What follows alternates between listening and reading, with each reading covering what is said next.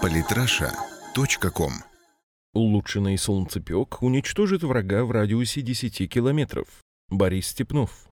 Как сообщают «Известия», Минобороны и холдинг «Сплав» разработали новую ракету для тяжелой огнеметной системы ТОС-1А «Солнцепек». Испытания новейшей ракеты в настоящее время идут. Планируем завершить работы до конца нынешнего года. При сохранении массогабаритных характеристик снаряда предыдущего поколения М010104М удалось увеличить не только дальность стрельбы, но и мощность термобарической боевой части боеприпаса. Стоит отметить, что солнцепек является одним из самых грозных видов оружия нашей страны, что уже испытали на своей шкуре террористы в Сирии. Неудивительно, что ТОС-1А часто попадает в поле зрения СМИ. Политическая Россия в том числе не раз уже описывала возможности системы. Дальность стрельбы солнцепек и так составляет без малого 6 километров. Новая же разработка, о которой сообщили известиям, поможет увеличить этот параметр до 10 километров. В холдинге НПО «Сплав» подтвердили, что испытания новейшей ракеты идут, но подробности раскрывать не стали. Эксперты уже заявили о важности разработки, так военный историк Алексей Хлопотов пояснил.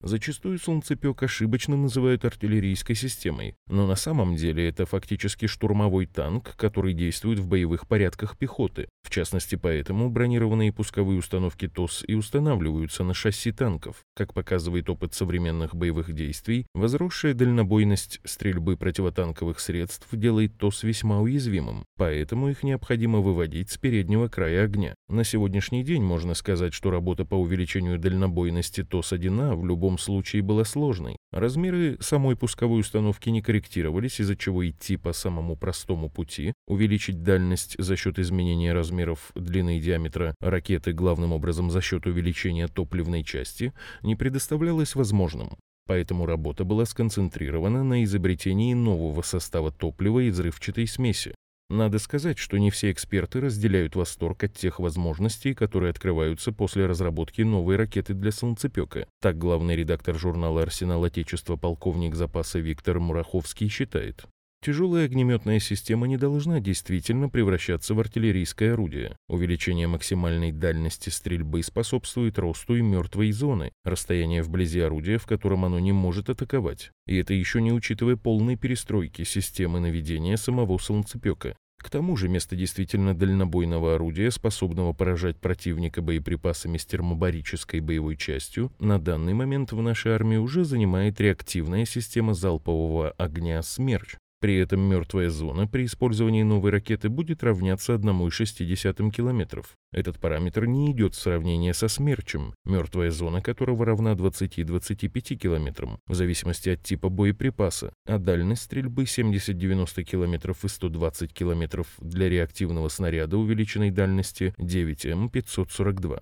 Это означает, что даже в случае увеличения мертвой зоны солнцепека, ниша для его массового применения найдется, и он продолжит исполнять свои основные функции. Неудивительно, что могущество русского оружия признает и эксперт журнала The National Interest Себастьян Рублен, который в своей статье еще о первом поколении тяжелых огнеметных машин пишет.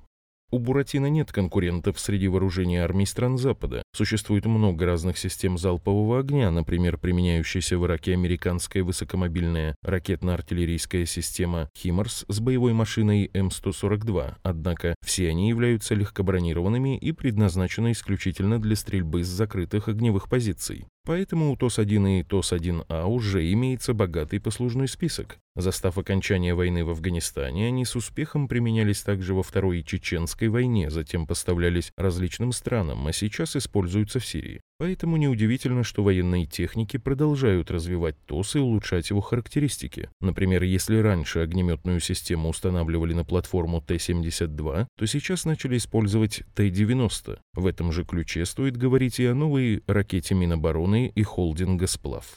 Подписывайтесь на наш канал в Телеграм. Самые интересные статьи о политике и не только. Читайте и слушайте каждый день на сайте polytrasha.com.